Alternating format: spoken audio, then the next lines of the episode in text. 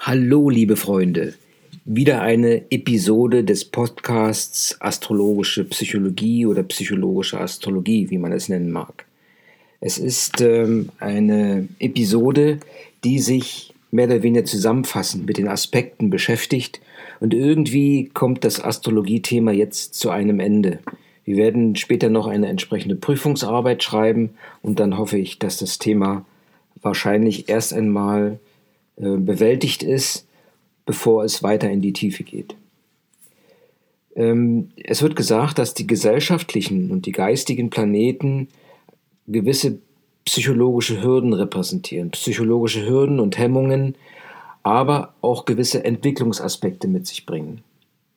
Ihr Einfluss auf die persönlichen Planeten ist sehr wichtig, denn sie zeigen, was zu entwickeln ist und wo man sich innerlich ähm, wo man, wozu man sich innerlich ähm, entwickeln kann, also was von innen nach außen drängt, aber auch was vom Außen entsprechend ähm, aufgepresst wird. Die Aspekte, und hierbei kann man sagen, dass es verschiedene Aspekte gibt. Ähm, Im Wesentlichen geht es darum, ähm, ob es sich ähm, um einen Aspekt mit Reibungs- und, oder Spannungscharakter handelt oder ob der Aspekt sozusagen ein harmonischer ist und für Einklang sorgt. Wichtiger als der Aspekt selbst ist es, welcher Planet welchen anderen Planeten berührt und wie er mit ihm in Verbindung steht. Die Aspekte mit Spannungscharakter äh, sind die Opposition, man steht da in 180, Planeten stehen in 180 Grad Verhältnis zueinander und sind in den farbigen Horoskopen oftmals durch die rote Linie repräsentiert. Ebenso das Quadrat. Hier stehen die Planeten im 90 Grad äh, zueinander und auch dies wird im, äh, mit einer roten Linie im Horoskop repräsentiert. Es, da es sich um 90 Grad handelt, ähm, kann man davon ausgehen, dass es ähm, vier Planeten jeweils gibt, die im Quadrat stehen könnten. Und ähm, diese Aspekte mit Spannungscharakter ähm, stellen gewisse Entwicklungspotenziale dar. Sie sind herausfordernde, herausfordernde Entwicklungscharaktere und sie sorgen, wenn sie in, dem, in der Opposition oder im Quadrat stehen, für gewisse Reibung. Neben den Spannungsaspekten gibt es die harmonischen Aspekte, Hierzu gehört als Hauptaspekt die Konjunktion, das Trigon, das mit einem Dreieck dargestellt wird, auch mit der blauen Linie. 120 Grad äh, sind die Planeten hier in Abstand und ähm, dreimal treten sie halt im, äh, äh, entsprechend auf. Das weitere, ein weiterer harmonischer Aspekt ist das Sextil. Hier stehen die Planeten in einem 60 Grad Winkel und auch dies, diese werden mit blauen Linien dargestellt. Ähm, die, die harmonischen Aspekte werden nicht so stark wahrgenommen, sie treten in den Hintergrund und werden als gegeben erlebt und sorgen irgendwie für Einklang. Die Konjunktion ist ein harmonischer Aspekt und auf den gehen wir noch etwas näher ein, wie auch auf die anderen Aspekte. Und hier ist der Orbis der Planeten zueinander sehr eng, zwischen 0 und 10 Grad. Und die beiden Planeten stehen in einem Tierkreiszeichen und einem Haus. Diese beiden Planeten, die in Konjunktion stehen, sind in Wirkung und Qualität untrennbar miteinander verbunden bzw. Äh, verkoppelt. Sie bilden eine Einheit, aber geben äh, konträre äh, Qualitäten stellen sie zur Verfügung, was auch zu einer gewissen Reibung führen kann. Und da sie sich ähneln, ähm, ist derjenige Planet mit der größeren Durchschlagskraft ähm, äh, der präsentere. Die Konjunktion ist ein sehr starker Aspekt. Wenn mehrere Planeten in einer Konjunktion stehen, dann nennt man dies Stellium dieses Stellium führt dazu, dass das Tierkreiszeichen bzw. das Haus betont wird. Ähm, wir haben ähm, über ähm, Aspekte mit Spannungscharakter Charakter gesprochen und hierzu gehört unbedingt die Opposition, Diese Planeten liegen sich gegenüber, sie sind im 180 Grad Abstand, sie schauen und stacheln sich gegenseitig an und sie repräsentieren einen gewissen Zwiespalt, ein inneres Tauziehen. Die Opposition ist ein, ein starker Aspekt und der zweitstärkste nach der Konjunktion. Als nächstes folgt das Quadrat. Ähm, hier stehen die Planeten in einem 90-Grad-Winkel zueinander und äh, Planeten, die im Quadrat zueinander stehen, haben ein hohes Konfliktpotenzial. Die beteiligten Planeten reiben sich, sie beschränken sich gegenseitig, sie schränken sich gegenseitig in ihrer Entwicklung ein und ähm, sie sind im dauerhaften Ringen miteinander. Dieser Aspekt also das Quadrat wird als harter Aspekt bezeichnet und es ähm, äh, ist eine ständige Herausforderung, sich mit den Themen der beteiligten Planeten auseinanderzusetzen. Dieser Aspekt ist so etwas wie ein ständiger Stachel im Fleisch. Und hier ist wirklich eine Analyse gefragt, die wirklich sehr stark in die Tiefe geht. Wir hatten gesagt, ähm, im Gegensatz dazu, zu dem Reibungsaspekt des Quadrats, gibt es das, das Trigon, das Dreieck sozusagen. Hier stehen die Planeten in einem 120 Grad Winkel und man kann dies nachvollziehen. Die Planeten stehen, wenn man äh, das Tierkreiszeichen betrachtet, die Tierkreiszeichen betrachtet, äh, in den Tierkreiszeichen mit den gleichen Elementen. Hier kann die Kraft fließen, eine gewisse Mühelosigkeit äh, wird wahrgenommen, überhaupt keine Reibung weil, wie gesagt, eine gewisse Harmonie über, die, äh, über das gleiche Element gegeben ist. Wenn man viele Trigonen in seinem Horoskop hat, dann gibt es eben weniger Reibungspunkte und man verspürt ähm, nicht diesen Antrieb oder diese Aufforderung, etwas zu verändern. Alles fließt und hält sich irgendwie in der Harmonie oder in der Waage. Ähnlich harmonisch ist das Sextil, hier haben wir ähm, die Planeten in einem 60-Grad-Winkel stehend und ähm, es handelt sich hierbei äh, um Tierkreiszeichen, die ähm, im, mit ergänzenden Elementen ausgestattet sind, äh, wie zum Beispiel, also die sich nicht widersprechen, äh, wie zum Beispiel Feuer und Luft, Wasser und Erde. Also wenn der Planet in ähm, Feuer und Luft Tierkreis, wenn die Planeten in Feuer und Luft Tierkreiszeichen stehen, ist es eine Harmonie und diese wird halt äh, ist dann oftmals ein Sextil oder ist ein Sextil. Das Sextil oder die Planeten, die im Sextil zueinander stehen, fordern auf auf eine angenehme und ähm, leise Art und Weise zu lernen, und äh, den Horizont zu erweitern. Also hier ist schon, sage ich mal, es ist nicht dieser Fluss wie im Trigon, wo ähm, die Elemente die gleichen sind, sondern es gibt schon einen Unterschied zwischen den Elementen, aber sie ergänzen sich. Ein kleines Reibungspotenzial ist vorhanden. Es gibt natürlich auch Platz, äh, Planeten, äh, die keinen Aspekt haben. Und hier kann man sagen, dass diese Planeten so ein bisschen im Geschehen in der Ecke stehen. Ähm, und diese Art, diese Teilpersönlichkeit ähm, ist zwar vorhanden, aber spielt jetzt nicht diese große Rolle.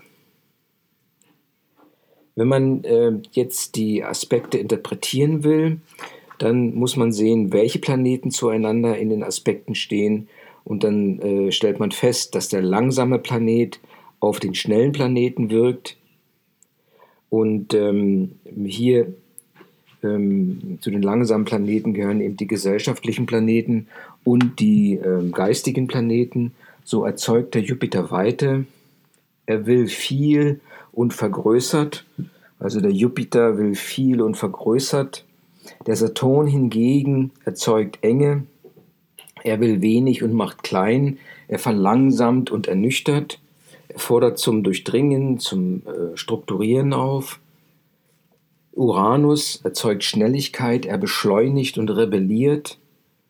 Neptun erzeugt äh, Weit, Weitheit, er macht äh, alles weiter, er ähm, ähm, weitet und macht sensibler und diffuser. Pluto erzeugt Tiefe und er macht alles intensiv und extrem. Also sagt man nochmal, Jupiter erzeugt Weite, er will viel und vergrößert. Saturn erzeugt Enge, er will strukturieren, er will wenig, macht klein, er verlangsamt und ernüchtert, also der rationale Komponente eher. Uranus erzeugt Schnelligkeit, er beschleunigt und rebelliert. Neptun erzeugt Weichheit, er macht alles weiter, sensibler und diffuser. Pluto hingegen erzeugt Tiefe, er macht alles intensiv und extrem. Und dies muss beachtet werden, weil diese etwas langsameren Planeten, Planeten die äh, persönlichen, die schnellen Planeten beeinflussen. Zum Deutungsschema, wenn man jetzt die persönlichen Planeten deuten möchte, dann sollte man das Tierkreiszeichen und das Haus betrachten und alle Aspekte zu persönlichen, gesellschaftlichen und geistigen Planeten. Wenn man gesellschaftliche Planeten deuten will, dann ist es immer in Bezug zum Haus und alle Aspekte zu persönlichen, gesellschaftlichen oder geistigen Planeten. Wenn es um die Deutung der geistigen Planeten geht, betrachtet man das Haus und alle Aspekte zu persönlichen, gesellschaftlichen und geistigen Planeten. Also persönliche Planeten sind eher Tierkreiszeichen und Haus, gesellschaftliche Planeten Haus und geistige Planeten ebenfalls Haus, wobei ähm, die äh, Aspekte zu den entsprechenden Planeten immer betrachtet werden. Schön ist es auch, dass ähm, einmal dargestellt wurde, weil es wird immer von den Tierkreiszeichen gesprochen, die den Planeten ein Gewand, eine gewisse Stimmung geben, ein Gewand umlegen. Und hier in diesem Lehrbrief wurde einmal das typische Gewand umschrieben, äh, was die einzelnen Tierkreiszeichen die Planeten geben. Man muss zum Beispiel, wenn der Widder, äh, beim Widder zum Beispiel müsste man sich ähm, eine ähm, im Widder-Tierkreiszeichen, ist wie eine blutverschmierte Rüstung, ein rotes Kampfgewand und ein Schwert. Den Stier, der gibt ein ästhetisches Gewand aus hochwertigem Stoff und reich, mit, äh, aus reichlichem Stoff geschneidert. Er ist farbenfroh und ähm, ähm, er hält praktisch Teller und Torte bereit. Ne? Er ist so ähm, sehr ästhetisch aufgestellt. Der Zwilling ähm, gibt ein luftiges Gewand, das aus verschiedenen Lagen besteht, verschiedene Farben hat und eine gewisse Leichtigkeit ähm, repräsentiert. Der Krebs, ähm, hier kann man sich ein Gewand vorstellen in Form einer Kittelschürze mit Pastelltönen. Es sind einfach auch zurückhaltende Kleidungs- Stücke, die ähm, den Krebs, die der Krebs den Planeten umlegt. Der Löwe, er hat, äh, er gibt ein auffallendes, pompöses Gewand mit viel Gold, ähm, mit luxuriösen Accessoires ähm, und so weiter. Es gibt Brillantschmuck oder auch gute Lederschuhe, einen guten Anzug, Pelzmantel und ähnliches. Also das ist der Löwe. Das gibt der Löwe. Die Jungfrau äh, gibt als äh, Bekleidung eine zweckmäßige, praktische Bekleidung, auch ökologisch unbedenklich ist, ähm, die in Erdtönen gehalten ist und manchmal etwas kleinkariert aussieht. Die Waage gibt äh, eine Bekleidung, die schön und stilvoll aussieht, dezent, auch ein bisschen Perlen besticktes Gewand, gepflegt und mit, mit harmonischen Farbtönen die Sachen sind aufeinander abgestimmt und eine gewisse Eleganz im Detail ist festzustellen. Das Skorpiongewand, das dem Planeten umgelegt wird, ist ein hautenges Gewand in Lack oder Leder, verführerisch, provokant der Ausschnitt, wenn es um eine Frau geht. Ähm, der Schütze bekommt, äh, stellt ein farbenfrohes, auch afrikanisches Gewand, aber in indischen Sari zur Verfügung. Das Modell ist großkariert, edel und groß, große auffallende Einzelstücke äh, werden hier dem Planeten zur Verfügung gestellt. Der Steinbock ähm, liefert ein einfaches Gewand, was schon etwas abgetragen ist. Es könnte auch eine Mönchskutte sein. Der Wassermann, dieses Gewand, was hier bereitsteht, ist schrill und schräg, exzentrisch. Mitunter bietet er zweifarbige Socken an. Die Fliege mag etwas verrutscht sein. Es ist so das Modell äh, abgehobener, verschrobener Wissenschaftler. Die Fische ähm, geben ein durchscheinendes, helles Gewand, was völlig unauffällig und ähm, ähm, etwas äh, nicht greifbar ist und äh, etwas verwischtes in den Farben. Das wären einmal die typischen Gewänder, die die Tierkreiszeichen den Planeten umlegen, wenn sie sich in ihrem Bereich befinden. Und das wäre jetzt eigentlich schon das Ende dieser Episode. Ich möchte aber einfach nochmal richtig ähm, eine kleine Zusammenfassung geben, ähm, was aus den verschiedenen ähm, Unterlagen und Materialien ähm, herausgenommen wurde. Und zwar, dass man einfach nochmal den Archetypen mit einem Grundbedürfnis ins Verhältnis setzt, ähm, wie man einen Schlag, ein Schlagwort oder einen kurzen, einen kurzen Satz ähm, auf den Archetypen beziehen kann, wie das Haus äh, definiert ist, in dem sich dieser Archetyp äh, natürlicherweise befindet und welche Eigenschaften damit verbunden sind. Der Krieger als Archetyp dessen sein Grundbedürfnis ist das Handeln und Durchsetzen. Er geht nach dem Motto, wer nicht wagt, der nicht gewinnt. Er handelt. Der beste Bereich, in dem er handeln kann, ist das Schlachtfeld, das Ich. Hier geht es um das Ich und um die Ich-Werte. Der Krieger ist unternehmenslustig und draufgängerisch. Der zweite Archetyp, die Liebende, ihr Grundbedürfnis ist es, Beziehungen herzustellen und den Genuss zu haben, ähm, Genuss drückt sich auch darin aus, dass sie sagt, hast du was, bist du was, und sie strebt danach, das, was sie erreicht hat, auch zu erhalten. Sie möchte gern einen gemütlichen Garten haben und zielt darauf ab, Werte zu erringen und diese Werte auch beizuhalten, beizubehalten. Sie ist aufnehmend, passiv, genießerisch und auch ein bisschen haftend und klammernd. Der Bote als dritter Archetyp steht für Wahrnehmung und Austausch. Für ihn ist das Lernen, die, das Wahrnehmen und Austauschen ein Grundbedürfnis. Er geht einfach in die Gemeinde und fragt, wisst ihr schon das Neueste? Er passt sehr gut in eine Zeitungsredaktion und, und ist ein guter Journalist, weil er neugierig, kontaktfreudig ist, schnell Zusammenhänge erkennt und einfach schnell denkt. Die Mutter als nächster Archetyp steht für Gefühle, existenzielle Bedürfnisse, die sie ausdrückt. Sie ist also das in sich ruhende äh, Geschöpf, das existenzielle Bedürfnisse wie das Leben und so weiter repräsentiert. Und wo lebt man am besten? Im trauten Heim ist Glück allein und Fürsorge für die Menschen, die dort leben, ist eigentlich ihr A und O. Sie befindet sich, sie fühlt sich am wohlsten zu Hause und in der Familie, weil sie von, der, von den Eigenschaften her empfangend, fürsorglich und gefühlsbetont ist. Der König steht, ähm, äh, drückt einfach Identität, Lebenskraft und Selbstverwirklichung aus. Er ist ein starker, eine starke Persönlichkeit, die mit dem Spruch auftritt, ich kam, sah und siegte. Er stellt sich dar, er stellt sich selbst dar und vor allem möchte er das im Thronsaal, wo ihn alle bewundern, und äh, ihm huldigen können. Der König ist dynamisch, geltungsbedürftig und beschützend. Der nächste Archetyp, der Verwalter. Der Verwalter, der ein, etwas zu verwalten hat, möchte natürlich effektiv sein. Er ist auch bereit, viele Dinge wahrzunehmen und auch entsprechend in den Austausch zu treten. Er entscheidet oftmals ähm, ähm, nach dem Spruch, die Guten ins Töpfchen, die Schlechten ins Kröpfchen. Und man sieht ihn ganz gut agieren. Das ist der Bereich, der Lebensbereich, wo er sich am wohlsten fühlt, was die Buchhaltung ist oder ist der Alltag. Er ist also besonders alltagstauglich, weil er wirklich analytisch und kritisch äh, vorgeht und auch entsprechend unterscheidend die einzelnen Dinge einschätzen kann. Der weise Gerechte als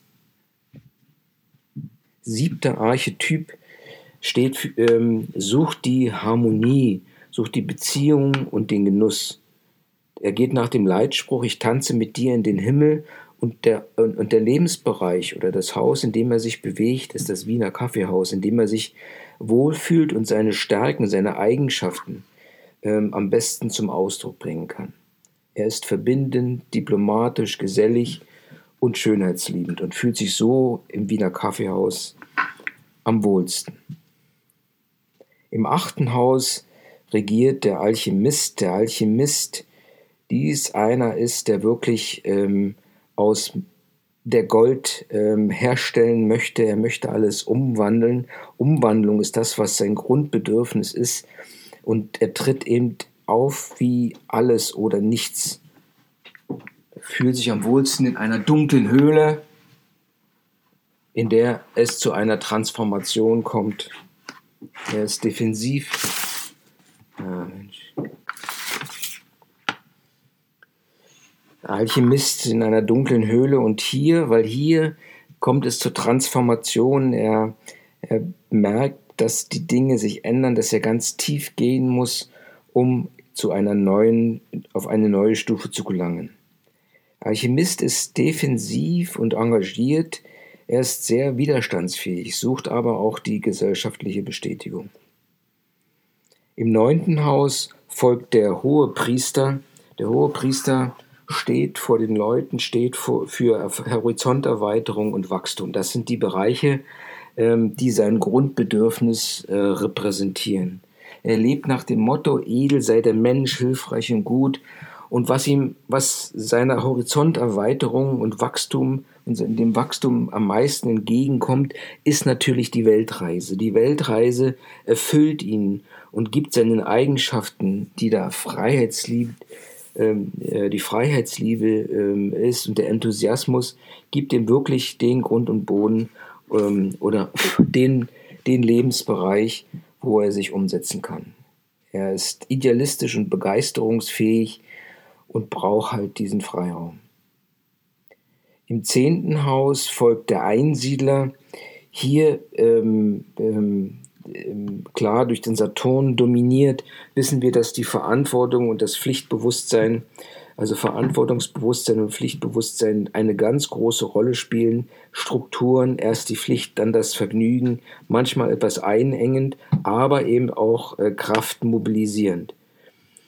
Die Einengung kommt halt auch in dem Lebensbereich, äh, bevorzugten Lebensbereich zum Ausdruck Rathaus, Beruf, Angestelltsein, Karriere und so weiter, wo er sich an die entsprechenden Gegebenheiten anpassen muss und über die Anpassung die nächste Stufe erreichen kann. Er ist verantwortungsbewusst, ernst, ausdauernd und sachlich und verfolgt dieses Ziel. Im elften Haus folgt ihm der Narr, der für Befreiung, der, der, der für Befreiung steht und eines seiner Grundbedürfnisse sind in Originalität und Erneuerung, die er einfach in das Spiel bringt und ähm, ähm, nach dem Motto lebt Freiheit, Gleichheit, Brüderlichkeit. Nach diesem Motto lebt er, er drückt es aus und ähm, äh, findet auch seinen Anklang, vor allem in den Bereichen, ähm, wo es um Freunde geht, wo ein Forschungslabor ist, wo es Teams gibt, die an einem Projekt arbeiten. Da ist seine Originalität und der Wunsch nach Erneuerung ähm, als Grundbedürfnis sehr gefragt. Obwohl er individualistisch ist, tritt er freiheitsliebend auf, er hat eine gewisse Originalität auch in seinen Gedanken und ist intellektuell. Im zwölften Haus der Seher, der Seher, ähm, der grenzenlos einfach ähm, alles sieht, ähm, verkörpert ein Grundbedürfnis, was die Sehnsucht, Auflösung und Medialität ist. Ähm, er nimmt oftmals Dinge wahr, die andere nicht wahrnehmen und sagt sich, ich tue nichts und doch geschieht's. Er überschreitet Grenzen, weil er einfach die Grenzen nicht wahrnimmt und passt sehr gut in den Bereich oder in das Haus des Kosmos. Als Eigenschaften des Sehers ähm, ist es hilfsbereit zu sein, beeinflussbar, mitfühlend und medial. Dies wäre nochmal ein, eine kurze, das heißt eine sehr intensive, aber kurze Zusammenfassung ähm, der Struktur des astrologischen Alphabets ähm, wo wir auf die Archetypen eingegangen sind, auf die Planeten und, dem, ähm, und den Grundbedürfnissen dieser Planeten.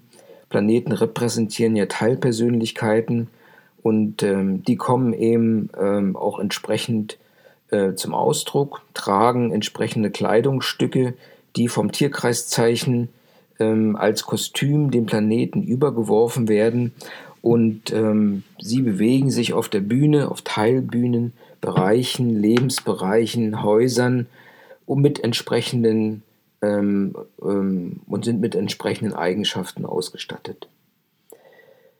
Dies war erstmal jetzt ähm, äh, der vorläufig letzte, die vorläufig letzte Episode zur Astrologie.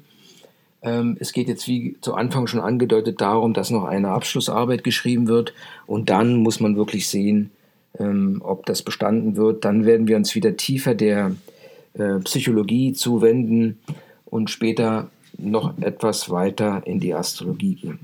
Vielen Dank für die Aufmerksamkeit. Alles Gute.